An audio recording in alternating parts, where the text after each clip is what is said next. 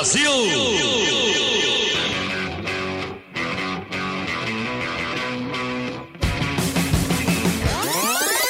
Neymar tem que se fazer gostar, fazer que as pessoas voltem a gostar dele e da seleção. E essa não é uma responsabilidade muito grande. Não é. Só ele ser o que ele é. Não Só é tão joga- difícil, não né? é tão Não é um difícil, é, só esforço jogar tão futebol. grande. É, tem, tem responsabilidade para jogador que é muito grande, mas essa é só ele ser o que ele é, é só jogar bola. Eu gostaria de ver o Neymar calmo, jogando futebol. É, um jogador do tamanho dele não pode ou não deveria perder tempo, perder atenção e energia com, com essas bobagens que, que circulam o futebol. É, esse tipo de coisa atrapalha a imagem que o Neymar tem. Espero que a relação Neymar, imprensa, torcida seja uma relação mais positiva.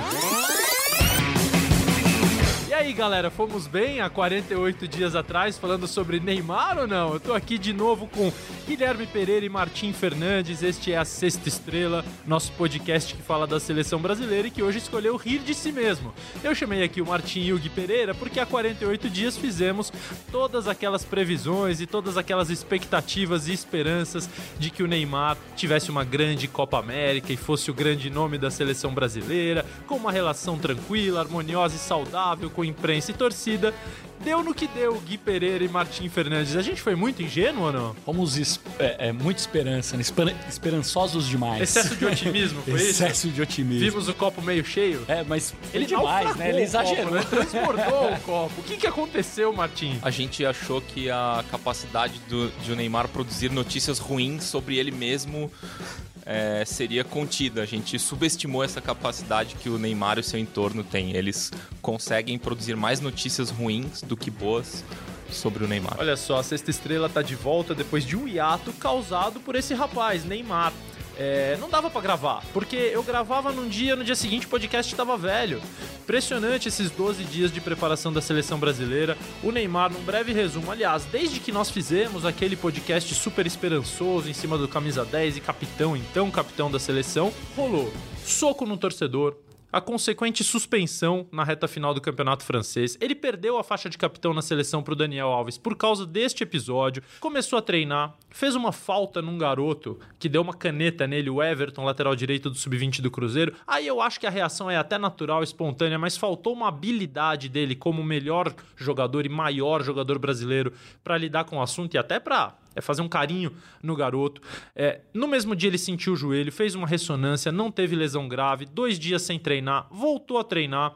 Nesse mesmo dia que ele voltou a treinar, ele foi acusado de estupro por uma mulher. No dia seguinte, postou um vídeo se defendendo na rede social. E aqui deixando bem claro que não cabe a nós fazer qualquer julgamento sobre essa acusação, nem defendendo e nem culpando o Neymar, e muito menos a moça. Absolutamente nada, zero. É, mas são fatos que atrapalharam muito a cobertura e o ambiente da seleção brasileira. Duas viaturas da Delegacia de Crimes Virtuais foram à Granja Comari por conta do vídeo que ele postou. No dia, eh, três dias depois, ele foi rompeu ligamentos do tornozelo direito no amistoso contra o Catar, foi cortado, voltou ao Rio de Janeiro, prestou depoimento e no último fim de semana ganhou 35 mil reais num torneio de pôquer, enquanto o Brasil, sem ele, dava fazia uma bela exibição contra a seleção de Honduras. Por isso, a Sexta Estrela ficou um pouquinho afastada, porque realmente a gente precisava ter um hiato para falar sobre tudo que está acontecendo. É, Vocês acham, independentemente da gravidade dos fatos e dos fatos, que o Neymar ter ficado fora para a seleção brasileira foi melhor? Eu acho que sim. Para a seleção brasileira, eu acho que sim.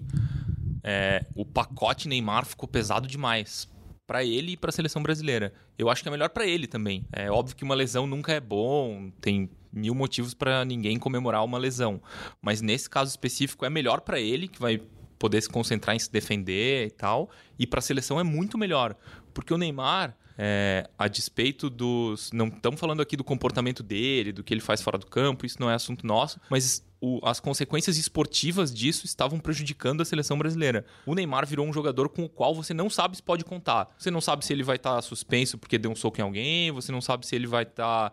se ele vai ser expulso no, no jogo.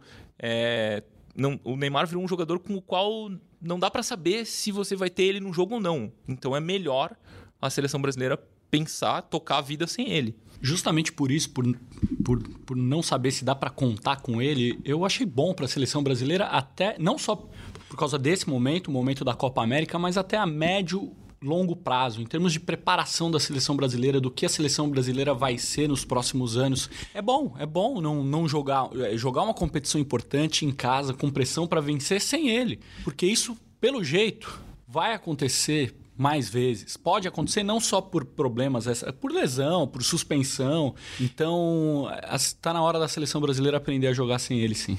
É, o que, o que tem que só fazer a distinção que se ele estiver em forma, saudável é, e com a cabeça no lugar, é óbvio que ele tem que jogar. Ele é o melhor jogador brasileiro, ele tem que ser o dono do time, a bola tem que passar por ele mesmo.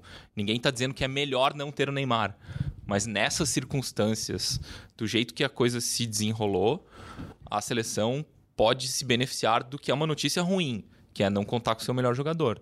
Já que, que o pacote chegou desse jeito, é melhor não ter o Neymar do que ter. Agora, Gui, olha que absurdo, falando de um outro mundo que você domina tanto quanto o futebol. É como se a Mercedes comemorasse o fato de Lewis Hamilton não poder correr o resto da temporada. Quer dizer, a gente está chegando ao ponto de achar benéfico a seleção brasileira não ter aquele que é disparado o seu jogador mais talentoso, o maior símbolo de uma geração. Esse é o tamanho do dano que o Neymar está causando à própria carreira? A gente até falou sobre isso na, no outro podcast, comparando com Fórmula 1. O Hamilton é um gênio e ele, ele, ele joga para o time, ele joga para a equipe. Ele faz, o carro é muito bom? É, muito bom, mas pode ter certeza que o Hamilton, com o talento que ele tem, faz o carro ser melhor do que seria se não tivesse o Hamilton. Se não tivesse o Hamilton, o carro não ia ser do jeito que é. Então ele joga para a equipe, ele, ele, ele, ele faz com que a Mercedes seja o, o que é. E, e, era isso que eu queria ver do Neymar na carreira dele. Eu queria. Ele tem um talento tão grande que ele é um, um, jogador de futebol que, se não fossem esses problemas, iria resolver vários problemas de várias equipes. Você coloca o Neymar em campo, meu, não tem equipe que não vai evoluir muito tecnicamente, taticamente. Só que e o outro lado, e os problemas.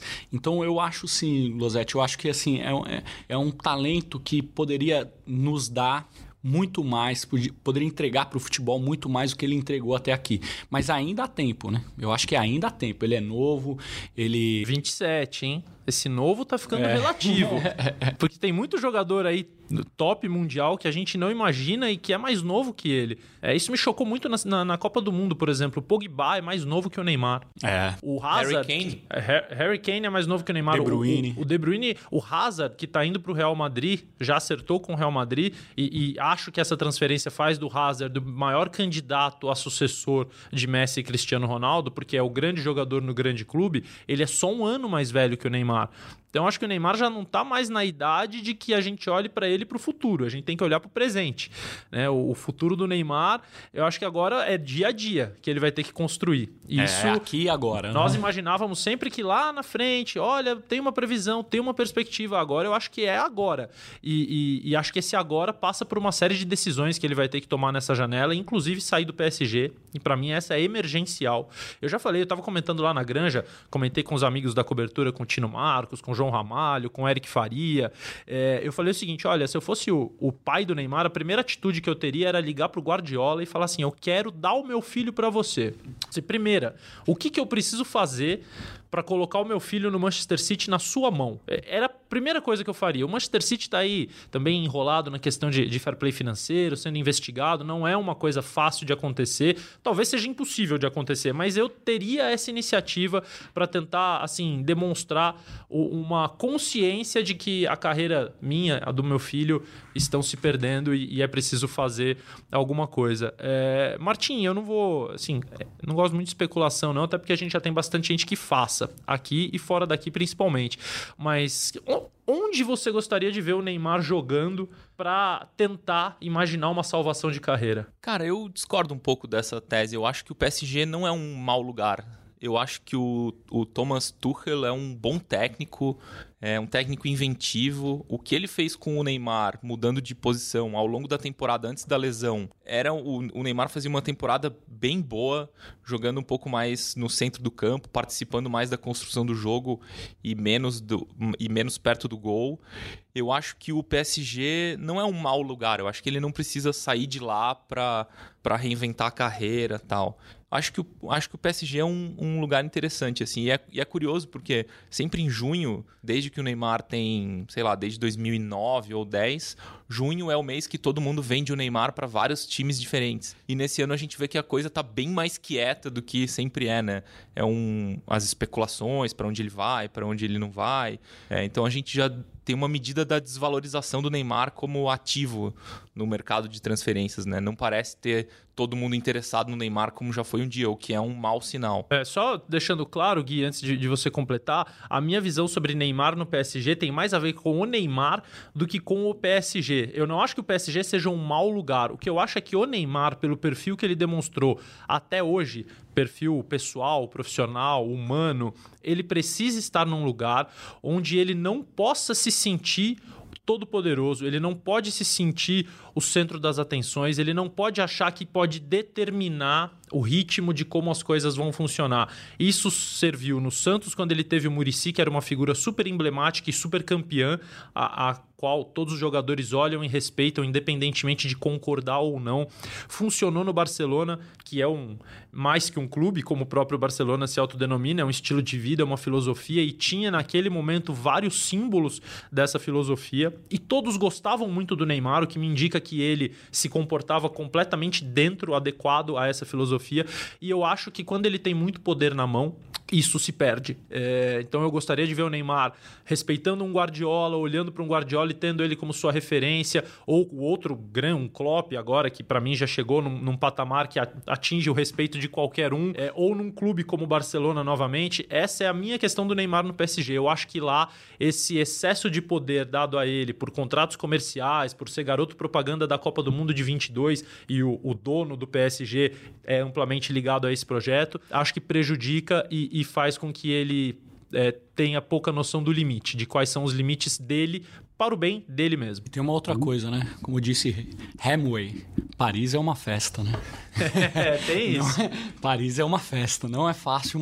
Se você não tem esse senso, de, uma coisa é morar em Manchester, gelada, você não tem nada para fazer. Outra coisa é morar mas em Paris. Olha, mas olha como Barcelona também é talvez uma é... festa maior ainda. E a gente tinha Xavi, Iniesta, Piquet, Puyol, Busquets, Messi, todos adorando o Neymar. É, como eu ele acho... sabe se, se colocar dentro de, um, dentro de um modelo sólido, firme? É isso que eu defendo, que ele, ele precisa disso e acho que talvez precise para o resto da carreira toda. Eu concordo com você, vou até usar um exemplo, Losetti. É, nesses primeiros dias de cobertura de seleção brasileira, eu entrevistei o Gabriel Jesus rapidamente ali na zona mista e tal. E eu acompanhei o, surgi, o surgimento do Gabriel Jesus, eu fui com ele para Manchester dentro do avião, a primeira vez que ele entrou dentro do Manchester City, eu estava junto, cumprimentei o Guardiola e tal. E meu grande amigo, Pepe. E ele não, é... e ele não quis te deixar lá para jogar, não? Não, não sabe eu falei para ele. Perdeu, eu falei para ele, você contratou o craque errado da Zona Norte de São Paulo, mas tudo pois bem. É. mas.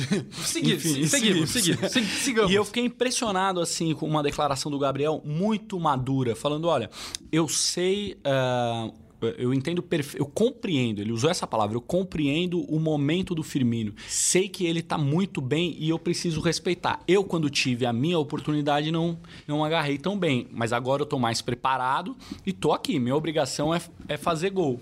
E faz diferença. Treinador faz diferença. Companheiros de altíssimo nível fazem diferença. Eu acho que falta isso sim pro, pro Neymar hoje em dia. Já que o Gui falou aí de Gabriel Jesus e Firmino, eu não quero ficar aqui o podcast inteiro mais uma vez falando de Neymar, até porque daqui, vai, daqui três dias ele desmente a gente tudo de novo. Então, é, melhor não entrar nessa, nesse erro novamente, mas eu vou encerrar o assunto com um comentário do meu grande querido amigo Eric Faria é, que é repórter do Grupo Globo, acompanha a seleção brasileira há muito tempo, está acompanhando também a seleção nessa Copa América, até por isso ele não pôde estar aqui gravando presencialmente, mas como o Eric é muito grande, a voz dele estará aqui falando o que ele achou de tudo sobre o Neymar e a perspectiva da ausência do Neymar para a seleção brasileira. Fala, fera! Fala, fera! No podcast A Sexta Estrela, uma participação especial aqui para conversar com meu amigo Alexandre Losetti. Eu sou Eric Faria, do Fala Fera, e vamos debater essa questão do Neymar, né?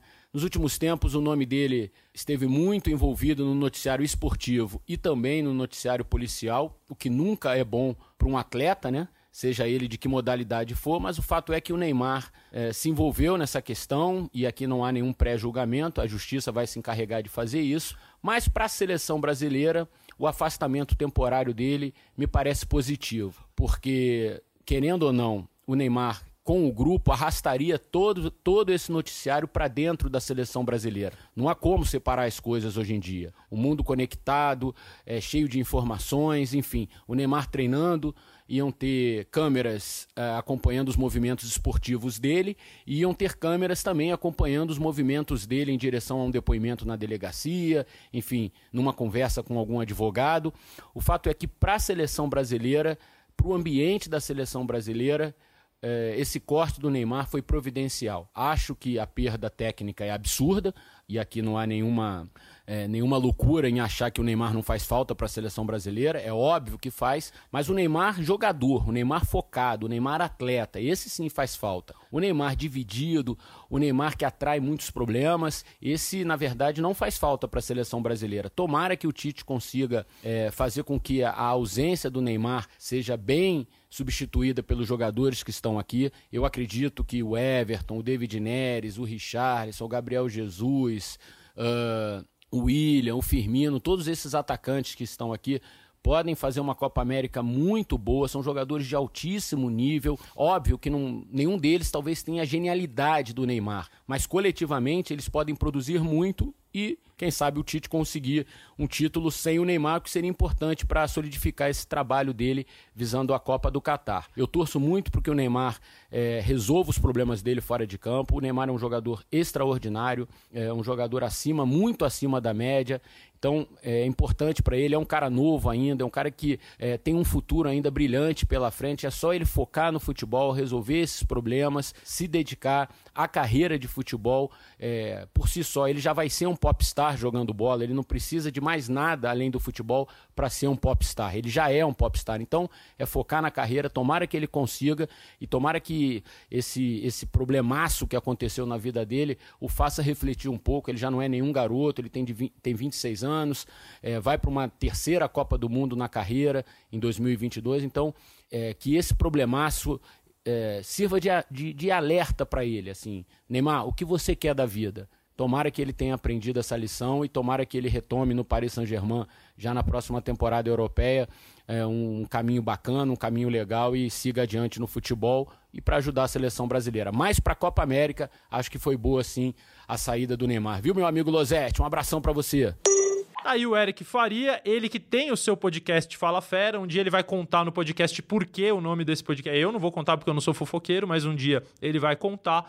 É... e aí, cravando e encerrando esse assunto Neymar, eu queria falar com vocês, Gui e Martim, sobre é, a seleção que ficou. Né? Nós temos aí 23 grandes jogadores, um grande treinador e perspectivas boas. É, a saída do Neymar, esquecendo, falando menos de Neymar, mas mais de seleção, tira muito as chances da seleção brasileira de ser campeã da Copa América ou vocês acham que muda pouco? Eu acho que muda um pouco. O Neymar era um jogador. É, o segundo maior jogador da Copa América, atrás do Messi. Mas eu acho que a seleção tem totais condições de viver sem ele. Eu acho que não muda o status de. O Brasil era o principal favorito, acho que continua sendo. É, a Argentina tem um problema ali de sabotar o Messi, né? Eles fazem um trabalho bem forte para destruir qualquer chance de ganhar qualquer coisa com o Messi. De todo o entorno joga contra o Messi, é um negócio muito impressionante. E Uruguai, talvez, um time renovado, mas já experiente. Mas acho que o Brasil é o grande favorito, apesar das, da saída do Neymar. Eu acho que agora, agora é o momento dos jogadores, dos que estão aí, assumirem a responsabilidade, provarem porque são o que são, porque jogam aonde jogam. Então, a, a, todo mundo aqui brinca né, de pelada, joga um futebol. Quando o craque lá da sua pelada não pode jogar, todo mundo um olha para o outro e fala: Meu, vamos lá, lógico que a gente pode ganhar sem ele. Vamos embora, vamos ganhar, vamos fazer o nosso papel. Eu acho que e, e isso pode, pode ser, igual a gente falou, pode ser muito benéfico para a seleção brasileira. Muito. A gente nem faz ideia assim, se o Coutinho arrebentar na Copa América, jogar. Meu, isso vai ser muito importante para o futuro da seleção brasileira. É, a seleção passou dias dizendo que o problema pessoal do Neymar era pessoal e não interferia no ambiente, eu sinceramente não consigo acreditar. É impossível, né? É, é impossível que uma pessoa que acorde, durma, jante, almoce, pegue ônibus, pegue avião, jogue bola com você o dia inteiro durante 40, 50 dias e tem um problema dessa gravidade, é impossível que esse problema não se torne um problema de todos. Né? É claro que ia se tornar, já vinha se tornando. E aí um depoimento pessoal de quem está é, já já nem perdi a conta até, mas enfim, há alguns bons dias, desde 26 de maio, é, acompanhando a seleção brasileira bem de perto, é, ficou muito leve depois que ele saiu. Não porque as pessoas não gostem do Neymar, muito pelo contrário, a seleção brasileira inteira gosta muito, desde o Tite até os funcionários gostam muito do Neymar.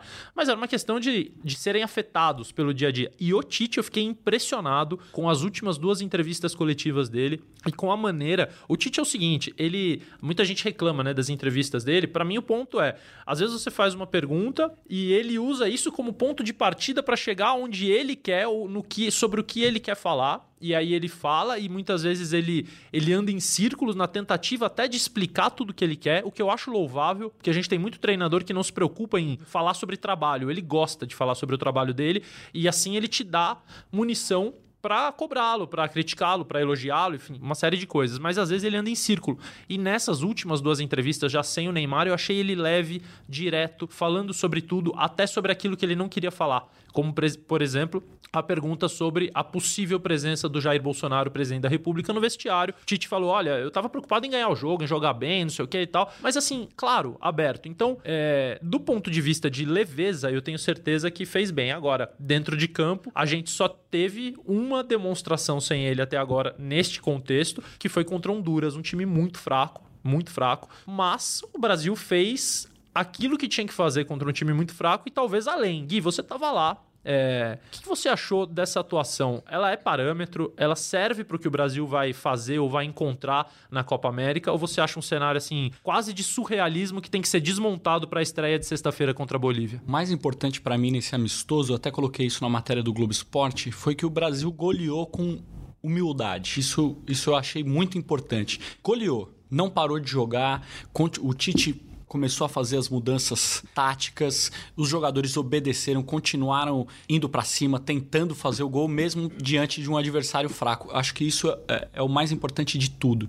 Contra o Qatar também um adversário super fraco. O segundo tempo foi vergonhoso, assim, os caras tocando a bola de um lado para o outro sem atacar, é, assim, perda de tempo. Não foi, não foi um teste, não foi nada. Ficaram lá tocando bola durante 45 minutos. Então eu, isso eu achei é, o mais importante, independentemente da, da força do adversário adversário, é, a postura da seleção brasileira, querendo evoluir, querendo tocar a bola, querendo colocar em prática tudo que eles vêm treinando. Foi fundamental, para mim foi fundamental. Losete, você que estava lá, Honduras é muito melhor ou muito pior que o Panamá, contra quem o Brasil só empatou? É, eu acho que é pior é, assim, primeiro, fisicamente muito pior. Eu tive essa sensação de que o Panamá era fisicamente uma, uma seleção muito avançada. É, acho que Honduras é uma seleção, pelo que eu vi, e até pelo que eu li do treinador Fabian Coito, um uruguaio que trabalhou muito tempo com Tabares e que traz algumas lições, mas que também tem o seu estilo próprio e está querendo implementar um estilo de jogo. É, e está tentando fazer isso independentemente se faz contra o Brasil ou contra um Panamá. É, e ficou com um a menos muito cedo. Né? Isso, com justiça, aliás. Com justiça. Né? justiça. Com justiça, o Kyoto fez uma falta muito dura no Arthur, que está aí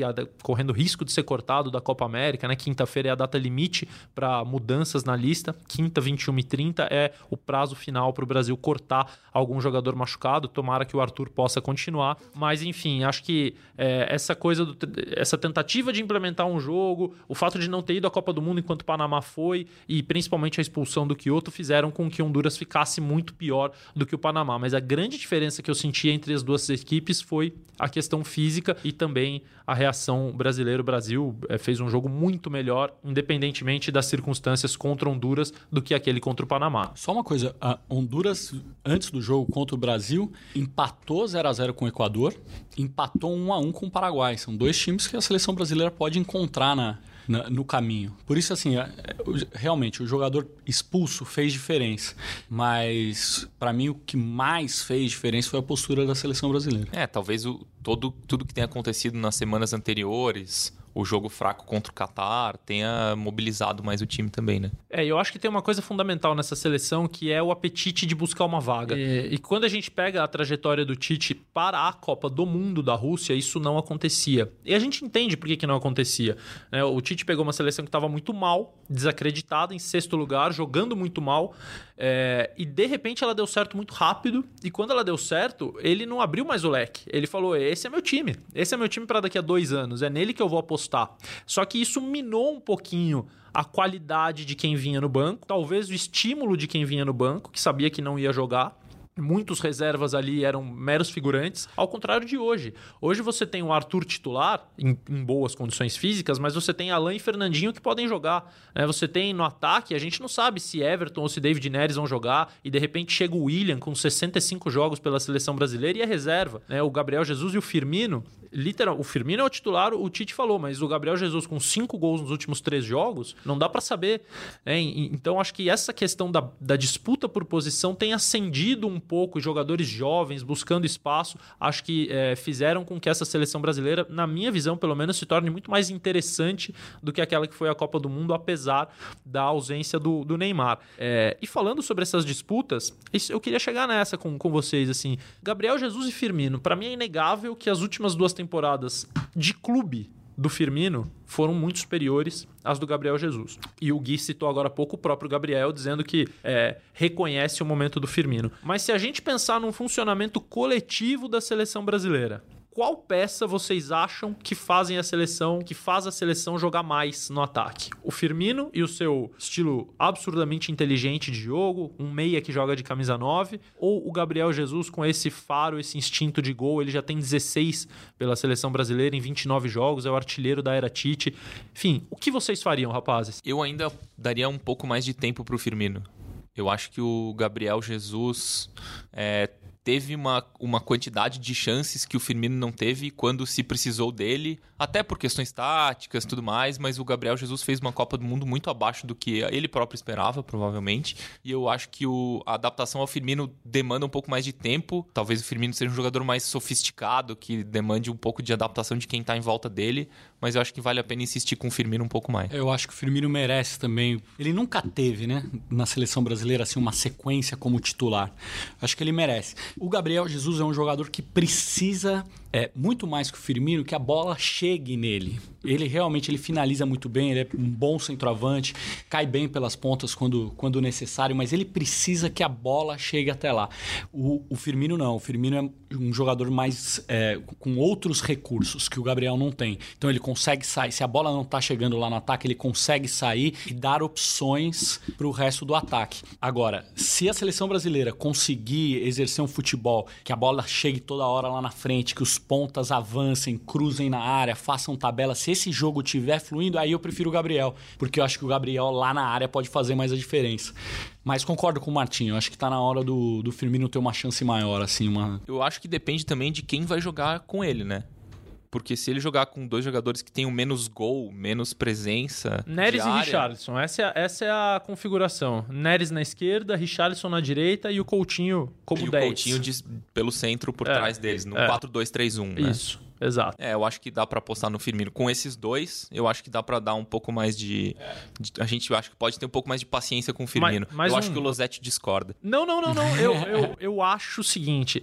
eh, Eu, acho, eu discordava. Eu, eu tinha. Eu, eu via no Gabriel um, um jogador de links melhores com o Richarlison e Neres, principalmente Richarlison. Aliás, o Richarlison é impressionante. É, eu falo uma coisa que o Renato Augusto, eu não sei como chama, mas quem ouve aí pode me ajudar e certamente vai falar a palavra enquanto estiver ouvindo a minha descrição pobre aqui. Mas aqueles aparelhinhos, aquelas caixinhas que vêm com entradas de todos os tipos, entrada USB, entrada de cartão de memória, entrada de SIM card, né? um hubzinho ao, ao qual tudo se conecta, para mim esse é o Renato Augusto. Quando eu digo que eu co- convocaria e teria convocado o Renato Augusto para a seleção, é porque eu acho que qualquer coisa se encaixa em torno dele. Ele recebe tudo, ele assimila tudo, ele lê tudo. É, e o Richarlison, com muito menos refinamento, muito menos leitura de jogo, mas um ímpeto absurdo, uma força absurda e uma personalidade, um carisma incríveis, ele tá se tornando esse hub da seleção brasileira. O Daniel Alves encaixa com ele, o Gabriel Jesus encaixa com ele, o Neymar encaixou com ele nos poucos jogos que fizeram. É, então, eu acho que com o Richarlison, o Gabriel Jesus mostrou já algum entendimento de jogo. Mas a entrada do Firmino, é aí que eu queria chegar no Beira Rio nesse último amistoso contra Honduras, foi um Firmino com um apetite que eu não via na seleção brasileira há muito tempo. O Firmino que eu vejo jogar na seleção é um Firmino que ele fica, parece que. Às vezes eu tenho a impressão que ele passa 90 minutos esperando o Mané e o Salah chegarem, entendeu? E eles nunca chegam. É, ele olha, procura, é, não- cadê os caras? Não estão aqui. E eles não vão estar mesmo. Nesse jogo, eu, eu achei o Firmino assim, até pela fase do Gabriel, acho que fundamentalmente pela fase do Gabriel, ele entrou com um apetite de mostrar, não, o titular sou eu, você pode fazer quantos gols você quiser aí, que eu, eu sou o titular, e fez o gol dele, e teve chance. Então aí eu já falei, opa, parece que uma mudança de atitude do Firmino pode ser fundamental para que esses links comecem a aparecer. Agora, aqui, que maravilha ter as duas opções, né? É, a gente está no meio de uma cobertura de Copa América e olha, é um, é um transtorno isso. É entrada no ar o tempo todo, é vivo o tempo todo. Então eu tenho que perguntar, Guilherme Pereira, você precisa ir embora? Preciso ir. Mas eu vou aproveitar tudo que vocês dois falaram para colocar no Redação Sport TV agora. Então pode ficar à vontade. Vou pagar de bonitão, vou pagar. Olha, esse repórter sabe tudo. E é tudo informação de Martins e de Losetti. Faça isso, cara. Vai ser um prazer, Gui. Obrigado por ter sacrificado um pouquinho da sua manhã. Quero deixar o recado que no Grupo Globo todo, na TV Globo, no Sport TV, no Globoesporte.com, tem uma cobertura gigante da Copa América com o Gui Pereira, com o Tino Marcos, com o Eric Faria, com a Júlia Guimarães, com o André Galindo, com a Bárbara Coelho, com produtores e repórteres cinematográficos excelentes, com o Rafael Zarco, que está comigo no Globoesporte.com. Enfim, vale a pena acompanhar tudo sobre a Copa América. Gui, um beijo. A gente volta em breve para falar, tomara, sobre vitórias aí da seleção brasileira. Eu e Martim vamos continuar, não vai embora não, hein? Falta não, pouco. O mais legal de cobrir a seleção brasileira é isso. O cara começa a falar e olha como começa. Tino Marcos, Eric Faria. Isso, isso é o mais legal, é, é estar na presença de, desses gênios aí. Mas... Tino, meu 10 e faixa, inclusive. Nossa, esse aí... Como e não, dá pro... amar Tino Marcos? E não dá problema nenhum fora de campo. Valeu, Gui. A gente falou sobre a questão do centroavante, então eu vou amplifi amplificar, ampliar. Nossa, meu Deus, que palavra horrível amplificar nesse tempo, né? Vou ampliar a discussão. É, vamos falar sobre a escalação da seleção brasileira. Arthur parece que não pode jogar a estreia, né? Porque se há uma dúvida sobre o corte, eu imagino que para sexta-feira ele não estará recuperado da pancada no joelho, enfim, de uma possível lesão que ele possa ter no joelho. Você iria de Alan ou Fernandinho no lugar dele? É difícil, né? Porque o Tite tinha duas duplas meio fixas, né? Casemiro e Arthur, Fernandinho e Alan. Foi pois o que é. ele trabalhou toda o, a pré-temporada. O Fernandinho não é par do Casemiro, né? Mas você sabe que ele testou bastante isso, viu? Como durante uma, os treinos. Durante os treinos, como uma possibilidade de soltar o Daniel. Falar, Daniel, filho, vai que aqui a gente resolve. Pois é, pode ser interessante porque o Fernandinho é um jogador que lá atrás, no comecinho da carreira, era meia, né? Ele jogava mais perto do gol, foi conforme a carreira dele foi evoluindo, ele foi vindo para trás. E eu acho que ele tem total condição de jogar junto com o Casemiro. É uma opção pela, pela experiência, é um jogador super inteligente. É, e também eu acho que serviria um, como uma espécie de prêmio pelo Fernandinho, pro Fernandinho, por tudo que aconteceu, pela maneira como ele foi tratado depois da eliminação da Copa do Mundo. Eu acho que o Fernandinho merecia isso. Eu acho que ele, ele já tem mais de 30 anos. O Fernandinho, eu acho que já está num momento de encerramento da carreira dele na seleção brasileira. Acho que ele não vai chegar até a Copa do Catar seria uma maneira bastante interessante de premiar o Fernandinho com uma Copa América em casa e sem nenhum detrimento à seleção brasileira ao funcionamento do time, ao contrário. Acho que Fernandinho seria minha escolha também. É, agora a questão é o que o Tite vai querer para a seleção brasileira, né? Se ele quer um lateral solto, como Daniel Alves e Casemiro e Fernandinho ali na cobertura. Aliás, os laterais da seleção jogaram muito, muito. nos dois amistosos, tanto Daniel Alves quanto Felipe Luiz. Impressionante a atuação dos dois.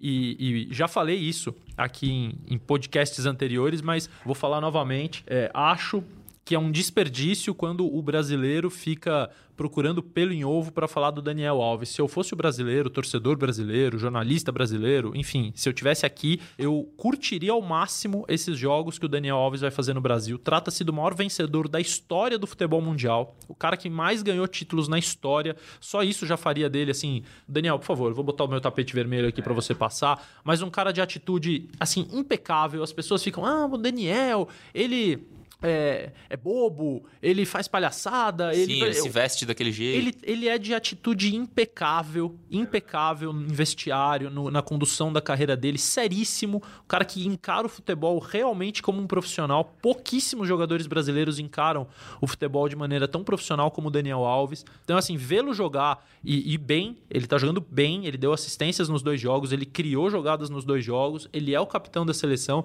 Eu acho que o Dani é um cara que, que merecia ser aplaudido. Então, se o Fernandinho entrar no lugar do Arthur, a gente vai ver um Daniel Alves mais solto, mas se entrar o Alan, é um cara que quase emula o Paulinho, assim, né? O Alan Sim. recebe a bola. Eu tava vendo agora no jogo e contra o Honduras. Não, ele já recebe lá na frente, mas o Arthur vem receber do zagueiro e comanda a saída de bola, que é o que ele tem de melhor.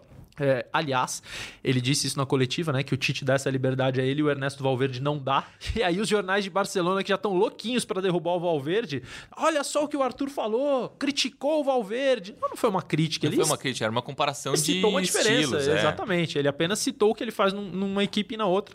Mas, enfim, é, é chocante como ele vem receber a bola do zagueiro e o Alan, quando entra, tá na meia-lua, às vezes. E aí obriga o Coutinho a, às vezes, vir buscar um pouco mais tal. Quer dizer, mexe no posicionamento. É uma escolha que, acho que além de individual, ela é, ela é coletiva. Eu acho. é, isso é um ajuste importante do Arthur, porque eu lembro do Arthur jogando contra o Uruguai no amistoso, ele lá, no, lá no- jogando de Alan de Paulinho, É, era encaixotado no meio de zagueiros e volantes e sem conseguir. Não rola, ali não rola. passando por cima dele e ele não, não vendo o que estava acontecendo no jogo. É, eu acho a, a escolha do Fernandinho boa também porque você usa o que o Daniel Alves tem de melhor. Protege a- a- os avanços dele e aproveita ele como um armador pela direita, que é o que fez dele o jogador do tamanho que ele é.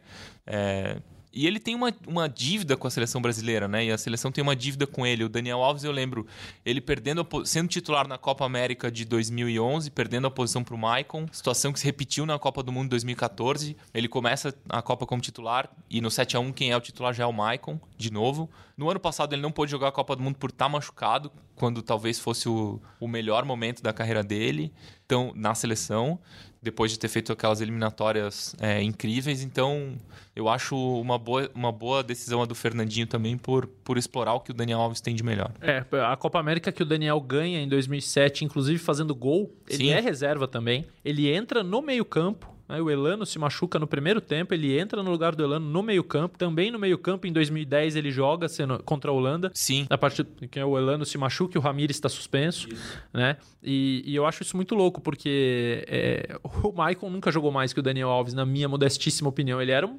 força impressionante. É, talvez ali naquele momento em que a 2010. Inter ganhou a, a, a Liga dos Campeões, talvez ali fosse difícil tirar o Maicon da, É. da seleção brasileira, mas se você pensar no- na trajetória dos dois, né? Mas na comparação força do Maicon e técnica do Daniel, o pacote Daniel sempre me, me pareceu muito mais interessante. É, agora o resto da seleção para esse jogo de sexta-feira não tem muita dúvida, né, Marcos? Nenhuma dúvida. Ninguém é louco de dizer que o Alisson não é um goleiro titular hoje, ou é? Acho que nem o Ederson. Nem o Ederson, perfeito, perfeito. Aliás, ontem no treino, é, eu tava do lado de um amigo, eu não vou entregar o nome dele, não, vou entregar sim, porque ele merece. O Bruno Grossi, repórter do UOL, tava do lado dele e ele, ele fez um comentário muito bom sobre a questão de goleiros. Assim, ele virou para mim e falou assim: Cara, você já percebeu a impressionante diferença do Alisson em, em relação ao Alisson pro Ederson e pro Cássio? E estavam os três treinando.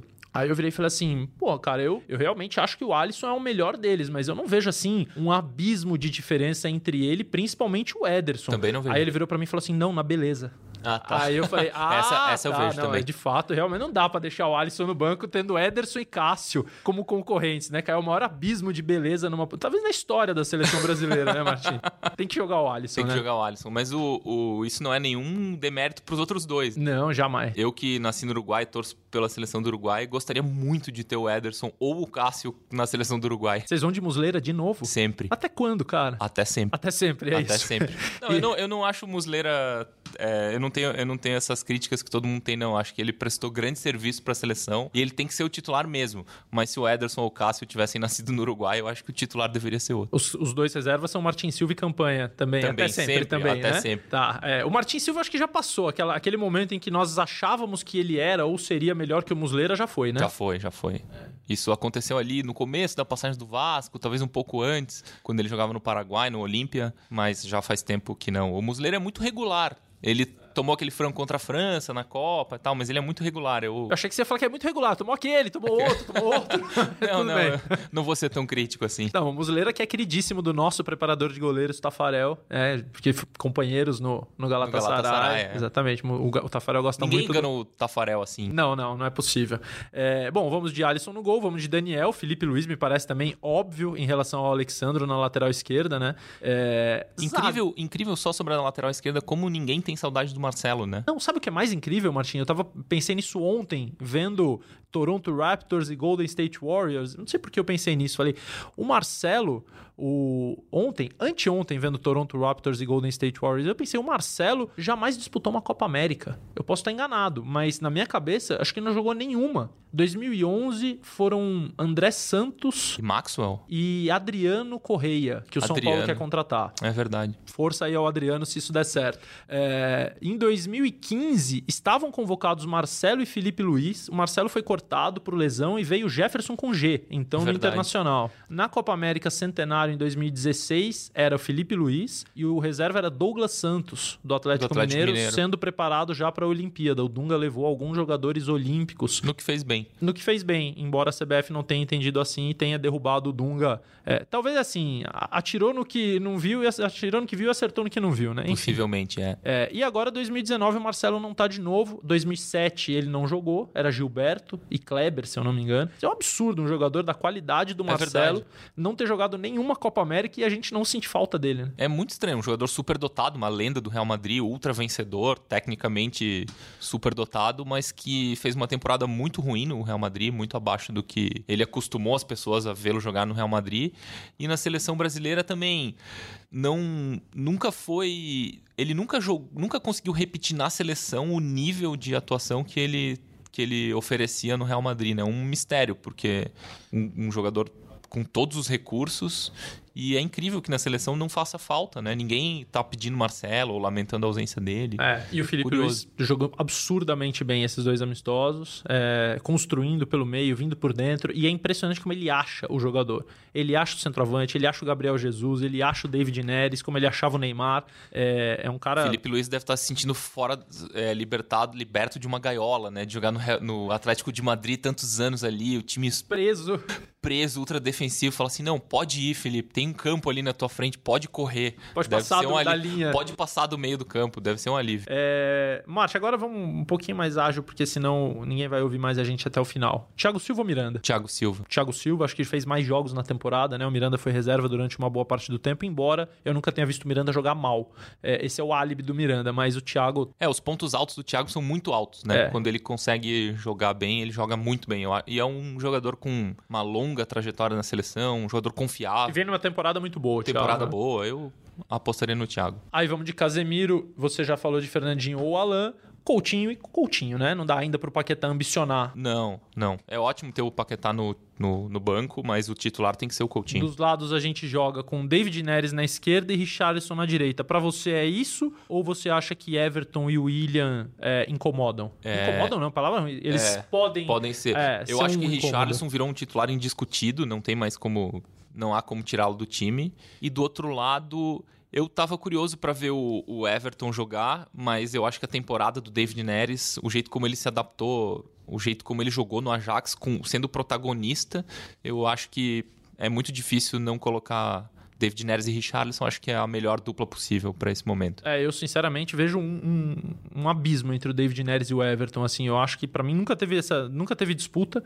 É, quando o Neymar era titular ali, claro, não tinha discussão. E eu achava que do lado direito havia uma discussão entre, Entre Neres, David e, Neres e Richarlison. Richarlison. Exato. Agora tendo David Neres de um lado e Richarlison de outro, pra mim essa é a dupla. E acho que esses dois garotos de 22 anos podem, esse sim dá pra chamar de garotos. é, eles podem ser o diferencial dessa seleção, tanto técnico quanto na questão de carisma, de identificação com o público. Verdade. O David Neres, inclusive, vai estrear em casa, né, no Morumbi. Ele é formado no São Paulo, apesar de só ter feito oito jogos como profissional do São Paulo, mas fez toda a base lá, ganhou títulos na base e foi muito importante para o São Paulo não ser rebaixado em 2016. É, Enfim, acho que vai ser um grande atrativo. Vão ser grandes atrativos David Neres e Richarlison. Sem dúvida. É, acho que veremos os dois por pouco tempo nos clubes em, em que eles estavam na última temporada. Né? Acho que tanto o Richarlison quanto David Neres vão, ou- vão exercer protagonismo em clubes maiores do que Ajax e Everton. Pouco tempo no Ajax, pouco tempo no Everton, mas muito tempo na seleção, né? Muito tempo jogadores para três Copas do Mundo tranquilamente. Tomara.